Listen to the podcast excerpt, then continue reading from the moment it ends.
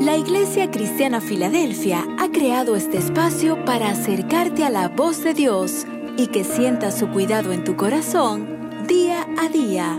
Iglesia Cristiana Filadelfia, un lugar de amor fraternal. Bendiciones amados hermanos y amigos. Les habla su servidora Exaterina de Perdomo. El devocional de hoy lo he titulado El pesebre. Les invito a leer en Lucas capítulo 2 versículos 11 al 13 y dice de la siguiente manera. Os ha nacido hoy en la ciudad de David un Salvador que es Cristo el Señor. Eso os servirá de señal. Hallaréis al niño envuelto en pañales, acostado en un pesebre. Y repentinamente apareció con el ángel una multitud de las huestes celestiales que alababan a Dios. Amén.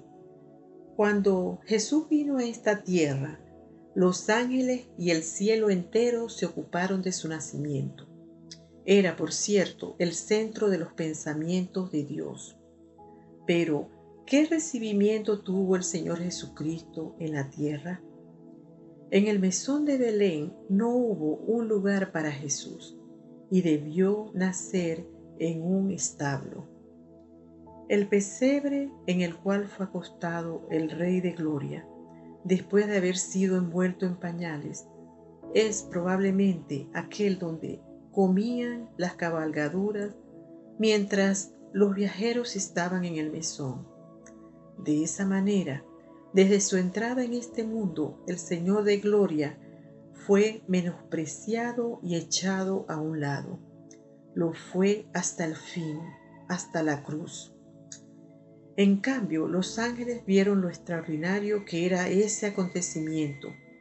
No se dejaron impresionar por las apariencias del mundo, sino que alabaron a su Dios contemplándole bajo la forma de un pequeño niño.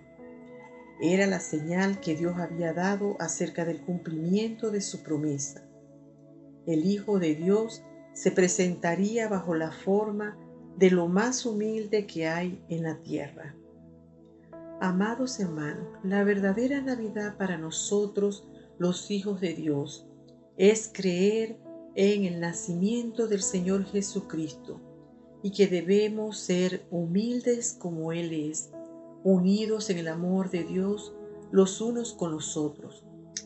Cada vez que algún pensamiento de superioridad o deseo de grandeza se presente en nuestra mente, acordémonos del pesebre en que fue acostado nuestro Salvador y del camino de humildad que se abría ante Él. Amado hermano y amigo, se puede tener una Navidad feliz aun cuando nos aquejan muchas presiones, preocupaciones o enfermedades en la vida. Aun cuando no tengamos para hacer quizás una gran cena en Navidad o comprarnos quizás ropa o zapatos nuevos. Recordemos, hermanos y amigos, dónde nació Jesús. Y lo más importante para estas fechas de Navidad es recordar su nacimiento y que por su venida a esta tierra fuimos salvos al nacer, morir y resucitar nuestro Señor, obteniendo así el perdón por nuestros pecados y habiéndolo recibido como nuestro Señor y Salvador. No importa cuán grandes o pequeñas sean las dificultades por las que estemos atravesando. Podemos tener la Navidad más maravillosa y libre de preocupaciones que hayamos tenido en la vida. Tenemos que mirar el verdadero significado de la Navidad, el cual es el nacimiento de nuestro Señor Jesucristo en esta tierra y en nuestros corazones, y no lo que el mundo cree que es la Navidad. Mejor Hagamos lo que la Biblia nos dice, oremos y amémonos los unos a los otros, presentando las peticiones delante de Dios, y alabémoslo y demos gracias por la respuesta que Él nos da. Entonces recibiremos esa paz que Él da. Así que, hermanos, disfrutemos de una feliz Navidad libre de preocupaciones y afanes de este mundo. Oremos. Gracias, Señor, porque nuestra Navidad está siempre en nosotros, al recordar tu nacimiento en esta tierra. Y nosotros que te hemos recibido como nuestro Salvador personal, hemos nacido de nuevo.